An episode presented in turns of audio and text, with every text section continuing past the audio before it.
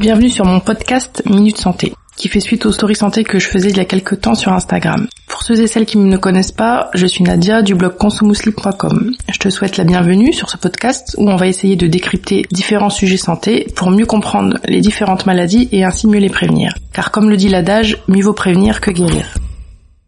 Bienvenue dans ce dixième épisode du podcast. Si tu souhaites soutenir le podcast Minute Santé, n'hésite pas à le noter et à laisser un commentaire. Ça me fera plaisir de te lire. Pour ce 17e épisode, on va essayer de voir ensemble comment prévenir le cancer, car comme je le dis toujours, mieux vaut prévenir que guérir. On va voir ensemble dans cet épisode les cancers les plus fréquents, les principaux facteurs de risque à l'origine des cancers, pour enfin terminer avec quelques conseils généraux de prévention. Je te souhaite une bonne écoute. Le nombre de cancers ne va qu'en augmentant. Certains imputent cela à un meilleur dépistage et un meilleur diagnostic des cancers, mais de nos jours, on ne peut pas expliquer cette augmentation que par ces facteurs-là.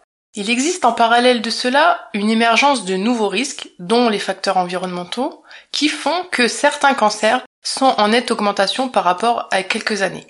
D'autres cancers, au contraire, ont tendance à diminuer. Citons quelques exemples. Les cancers du sein et de la prostate ont tendance à augmenter. Le cancer des poumons et de la vessie chez la femme sont en augmentation également du fait de l'augmentation du tabagisme chez les femmes. Et enfin, les mélanomes, donc les cancers de la peau, sont également plus fréquents dus à une exposition solaire excessive et inadaptée. Au contraire, les cancers de l'estomac, les cancers du col de l'utérus, de l'œsophage et des voies aériennes supérieures ont tendance à diminuer. On explique cela par une meilleure conservation des aliments, un meilleur dépistage et, notamment une diminution de la consommation d'alcool, etc., etc.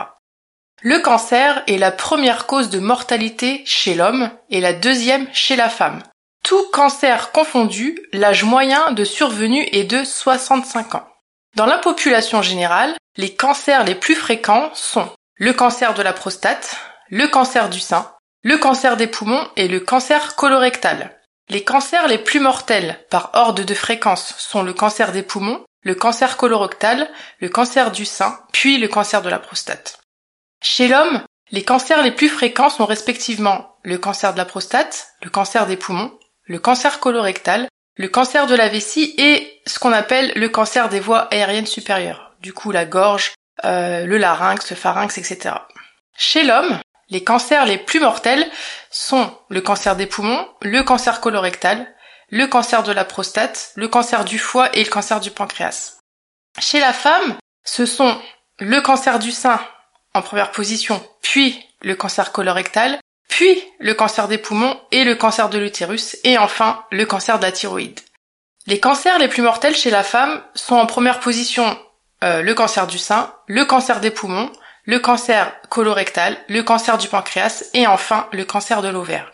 Donc il faut bien faire la distinction entre fréquence des cancers et leur mortalité. Voyons maintenant quels sont les principaux facteurs de risque de cancer. Premièrement, l'âge reste le facteur de risque le plus important. Plus on avance en âge, plus le risque de cancer augmente.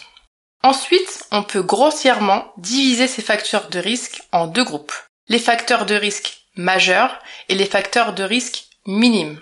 Dans les facteurs de risque majeurs, on peut citer le tabac, l'alcool, les différentes infections euh, par exemple au virus de l'hépatite B ou le, virus, le virus de l'hépatite C, qui vont concerner principalement le foie, l'infection au papillomavirus qui va concerner principalement le col de l'utérus, l'infection à Helicobacter pylori qui va concerner l'estomac, etc., etc.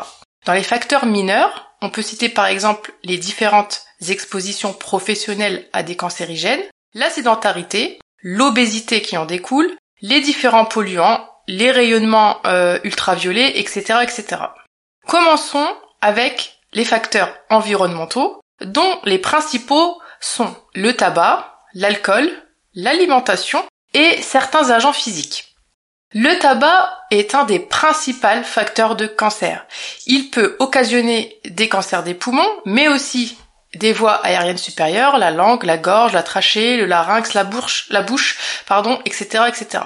Ça peut donner également des cancers de la vessie et des voies urinaires, euh, et également d'autres cancers dont on pense moins souvent, comme le cancer de l'œsophage, de l'estomac, du pancréas, de l'utérus ou encore des reins. Car il est vrai que quand on parle de tabac, on pense tout de suite au cancer des poumons, mais il n'y a pas que ça malheureusement. Les substances cancérigènes qui sont contenues dans une cigarette sont nombreuses, et ce potentiel cancérigène est d'autant plus important que l'âge de début du tabagisme est précoce, que sa durée est longue, et selon le nombre de cigarettes fumées par jour. Et enfin, le fait que le tabac soit associé à l'alcool majore ses effets cancérigènes. Une personne fumeuse de longue date qui arrête de fumer revoit son risque de cancer redevenir comme euh, la population normale non fumeuse au bout de 10 ans, voire 15 ans pour les consommations les plus importantes. L'alcool, lui aussi, occasionne des cancers. Ce sont plutôt euh, des cancers des voies aériennes supérieures, des cancers du foie, de l'œsophage, du pancréas, mais aussi des cancers euh, colorectaux et du sein. La qualité de l'alimentation, ou plutôt la mauvaise qualité de l'alimentation, est un facteur de risque à part entière de cancer. Quel type d'alimentation est à risque? Ça sera plutôt une alimentation hypercalorique, monotone, trop riche en graisse euh, d'origine animale. Ceci augmente euh, le risque de cancer du sein, de la prostate, du côlon, de l'ovaire et de l'endomètre. L'obésité va augmenter chez la femme les cancers qu'on appelle hormonodépendants qui sont donc, pour faire simple, favorisés par la quantité d'hormones à laquelle va être exposée la femme tout au long de sa vie. Citons par exemple le cancer du sein et le cancer de l'endomètre. Une alimentation trop riche en sel et en nitrites va, elle, favoriser plutôt les cancers du pharynx, de l'estomac ou encore de l'œsophage. Alors au contraire, une alimentation riche en fruits et en légumes, riche en antioxydants, entre autres, euh, est plutôt protecteur contre les cancers. Dans les agents physiques, on peut citer par exemple les ultraviolets et les rayons X. Les ultraviolets vont plutôt donner des cancers de la peau, les rayons X plutôt euh, des leucémies, des cancers de la thyroïde, des cancers du sein, des os ou encore de la peau, etc., etc. Certains agents infectieux augmentent le risque de survenue de cancer, comme les virus de l'hépatite B et C qui vont augmenter notamment le risque euh, hépatique, donc le, cancer du foie. Euh, le BV, donc Epstein-Barr virus, qui va plutôt favoriser les cancers au niveau du nez, du pharynx, etc. Le papillomavirus, qui va plutôt favoriser, lui, le cancer du col de l'utérus chez la femme. Euh, L'hélicobacter pylori, qui, lui, va favoriser euh, la genèse d'un cancer au niveau de l'estomac. Le virus du sida, etc., etc. En résumé, certains virus, certaines bactéries, voire certains parasites euh, particuliers augmentent le risque de cancer euh, de certains organes. L'exposition professionnelle à certains cancérigènes constitue également un facteur de risque à part entière. Les secteurs les plus concernés sont ceux du bâtiment, de la métallurgie, le secteur automobile et le secteur de la santé. On peut citer par exemple l'amiante, qui va augmenter le risque de cancer du système respiratoire en général, donc les poumons, ce qu'on appelle la plèvre, etc., etc. Les poussières de bois, notamment chez les menuisiers par exemple, qui travaillent par exemple le bois sans euh, masque protecteur, va favoriser le cancer de l'ethmoïde, qui est un os en fait, qui se situe au plafond euh, de la cavité euh, du nez.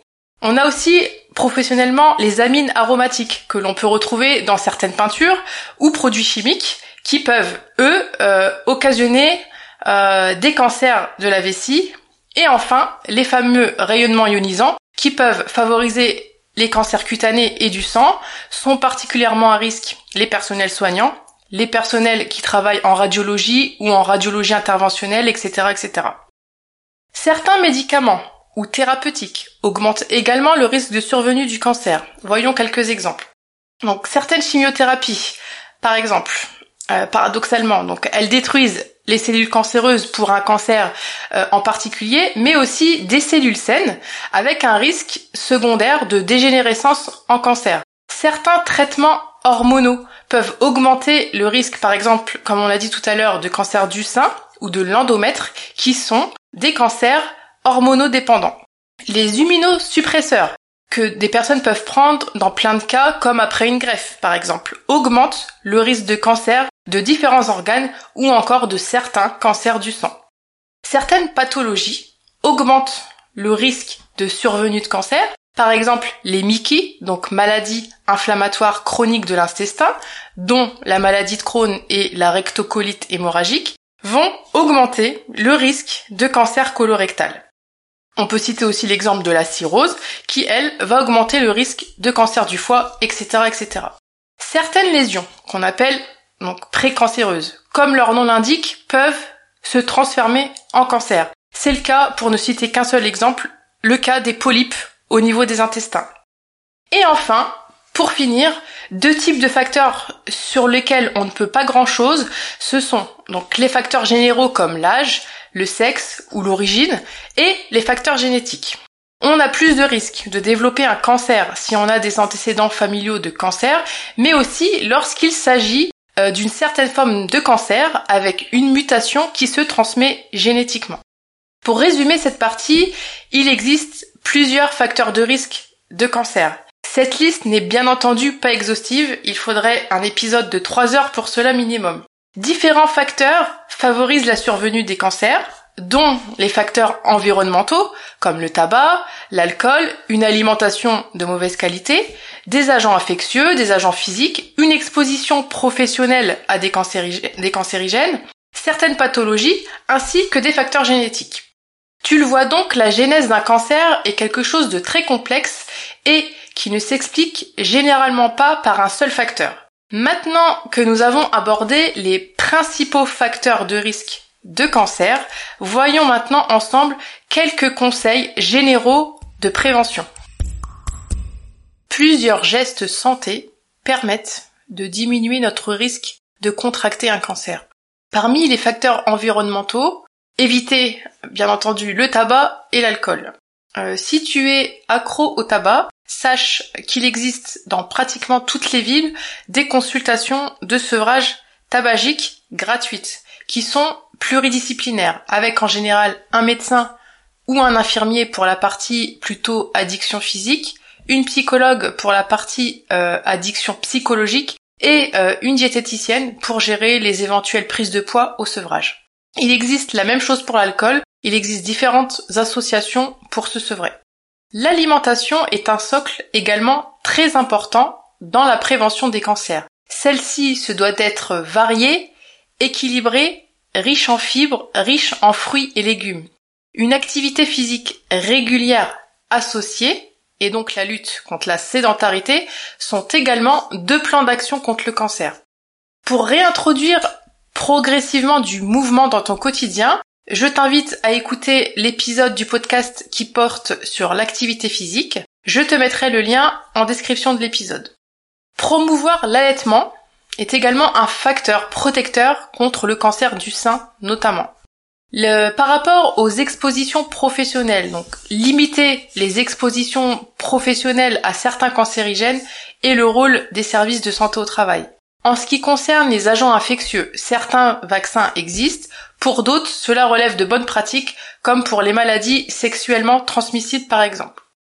Ne pas trop s'exposer au soleil constitue également un facteur protecteur, principalement contre les cancers cutanés. Il faut savoir qu'un certain nombre de cancers bénéficient de dépistage, comme le cancer du sein avec un examen clinique et une mammographie dans certains cas, le cancer de l'utérus par le frottis, le cancer colorectal par la recherche euh, de sang dans les selles, le cancer de la prostate par le toucher rectal et une prise de sang, et les mélanomes par l'examen annuel auprès d'un dermatologue lorsque l'on a des grains de beauté un peu suspects, et la sensibilisation surtout sur l'autosurveillance via un moyen mémotechnique assez simple, donc A, B, C, D, E, donc A pour asymétrie, donc un grain de beauté qui du jour au lendemain devient asymétrique doit amener à consulter, B pour bord, donc bord irrégulier.